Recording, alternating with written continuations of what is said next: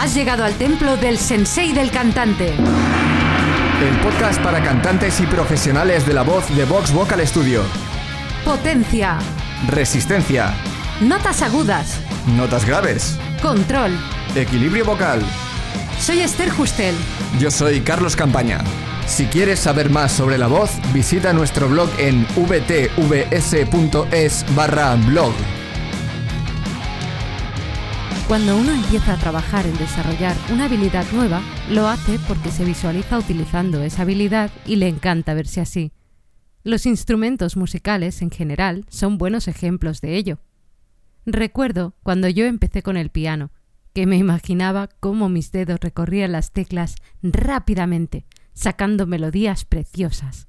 En el momento en el que empiezas a practicar, la realidad entra en escena. Te das cuenta de golpe que si haces eso que imaginabas, las melodías no son tan preciosas como tú creías. Y a bote pronto no sabes cómo hacer que lo sean. Esto es perfectamente normal. Y hay dos verdades que surgen de esto. Uno, que si lo dejas en ese punto y no vuelves a tocar un piano, no vas a mejorar.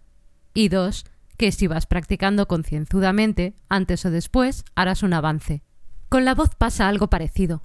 Si el primer día que te escuchas cantar te echas las manos a la cabeza, está claro que si no lo vuelves a intentar no vas a mejorar. Pero supón que sí estás esforzándote para aprender a cantar y aun y así no mejoras. ¿Qué puede estar pasando? Eso es lo que vamos a ver en el episodio de hoy. Porque si crees que no estás mejorando, estás más cerca de abandonar. Y el sensei se preocupa mucho cuando eso pasa. No quiere que te rindas ni abandones tus sueños. ¿Es cierto que no estás mejorando?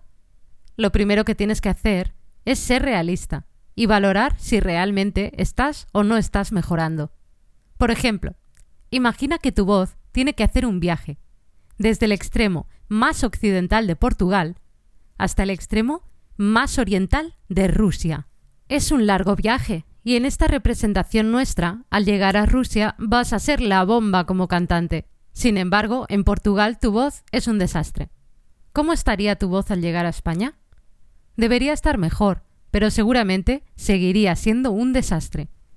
Esto no significa que no estés mejorando, solo significa que acabas de empezar y aún tienes mucho recorrido por delante. De hecho, la mayor parte del camino.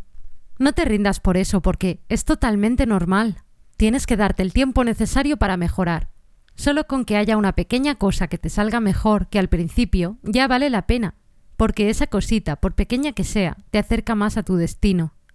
Pero si me dices que estás entrando en Rusia y aun así tu voz sigue siendo un desastre, entonces sí hay algo que va mal. Quizás eso no sea Rusia, y esos pingüinos no deberían estar ahí. ¿Qué puede estar pasando? Hay algunos aspectos imprescindibles para tu mejora. No seguir alguno de ellos te ralentiza o hace que directamente no avances. Son el qué, el cómo y el cuánto. 1. ¿Qué practicas?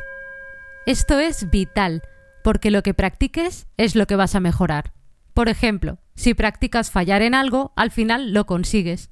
Si practicas sin saber lo que quieres conseguir o cómo conseguirlo, probablemente te quedes a mitad del camino. Por ponerte un ejemplo que yo viví en persona. Me pasé horas, días y meses practicando el único ejercicio que me dieron en mis primeras clases de canto, cómo aguantar una S el máximo tiempo posible. Conseguí aguantar bastante. Hace tantos años que no te sé decir cuánto. Pero eso no cambió nada de nada en mi voz. Se me seguía acabando el aire, porque el problema no estaba en mi respiración. Si haces ejercicios de respiración porque fuerzas tu voz, o porque desafinas, o porque te salen gallos, o incluso porque se te acaba el aire, no lo vas a solucionar con ejercicios de respiración. Lo que necesitas es reconocer cuál es tu principal problema e ir a por él. No quieras arreglarlo todo a la vez. No busques ejercicios genéricos de canto. Busca ejercicios específicos para lo que quieres arreglar. Y para asegurar el tiro, estudia regularmente con un profesor. 2. ¿Cómo practicas? Si ya es importante lo que hagas, aún es más importante cómo lo hagas.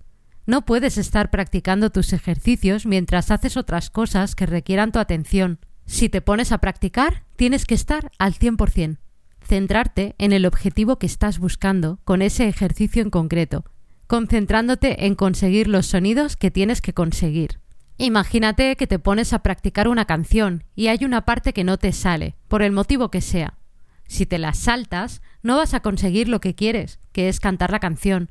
Conseguirás cantarla toda menos esa parte, así que no mejorarás. Lo que realmente necesitas es pararte en ese trozo de la canción y repetirlo las veces que haga falta. Primero más despacio y poco a poco más rápido hasta llegar a la velocidad normal de la canción. También una vez hayas adaptado el tono a tu voz, tienes que asegurarte de cantar la parte problemática en ese tono, ni más grave ni más agudo de lo que es. Te lo digo porque es un error bastante común. Te paras en ese trozo, lo cantas sin música y sin darte cuenta lo has bajado de tono. Por lo que de repente parece que ya te sale, pero luego pones la música con el tono real y vuelve a salirte mal. Lo mejor que puedes hacer para evitar esto es practicar con la pista instrumental y si es necesario ralentizar el tiempo para poder asimilarlo mejor. Recuerda que Audacity tiene esta función. Pero no te quedes solo con practicar canciones, tienes que practicar con ejercicios. Los ejercicios se utilizan para atacar a problemas concretos que pueda haber en tu voz para arreglarlos. Con el ejercicio te centras en un problema y vas a por él, a solucionarlo con todas tus armas. Luego puedes aplicar eso a la canción. De hecho, debes hacerlo. Igual que no solo debes practicar canciones, no solo debes practicar ejercicios. Las dos cosas son necesarias para el correcto desarrollo de tu voz. 3. ¿Cuánto practicas? Este punto va a medir tu nivel de mejora de manera abrumadora. No importa si un día consigues que algo te salga, si ya no lo vuelves a intentar hasta el mes siguiente, será casi como partir de cero. Tampoco te sirve pegarte sesiones maratonianas de 10 horas de práctica sin descanso, porque eso agotará tu voz y llegará un momento en el que no estarás al 100%. Eso hará que busques hacer los ejercicios de otra manera, menos beneficiosa para ti. Aparecerán tensiones y aún será peor para tu voz.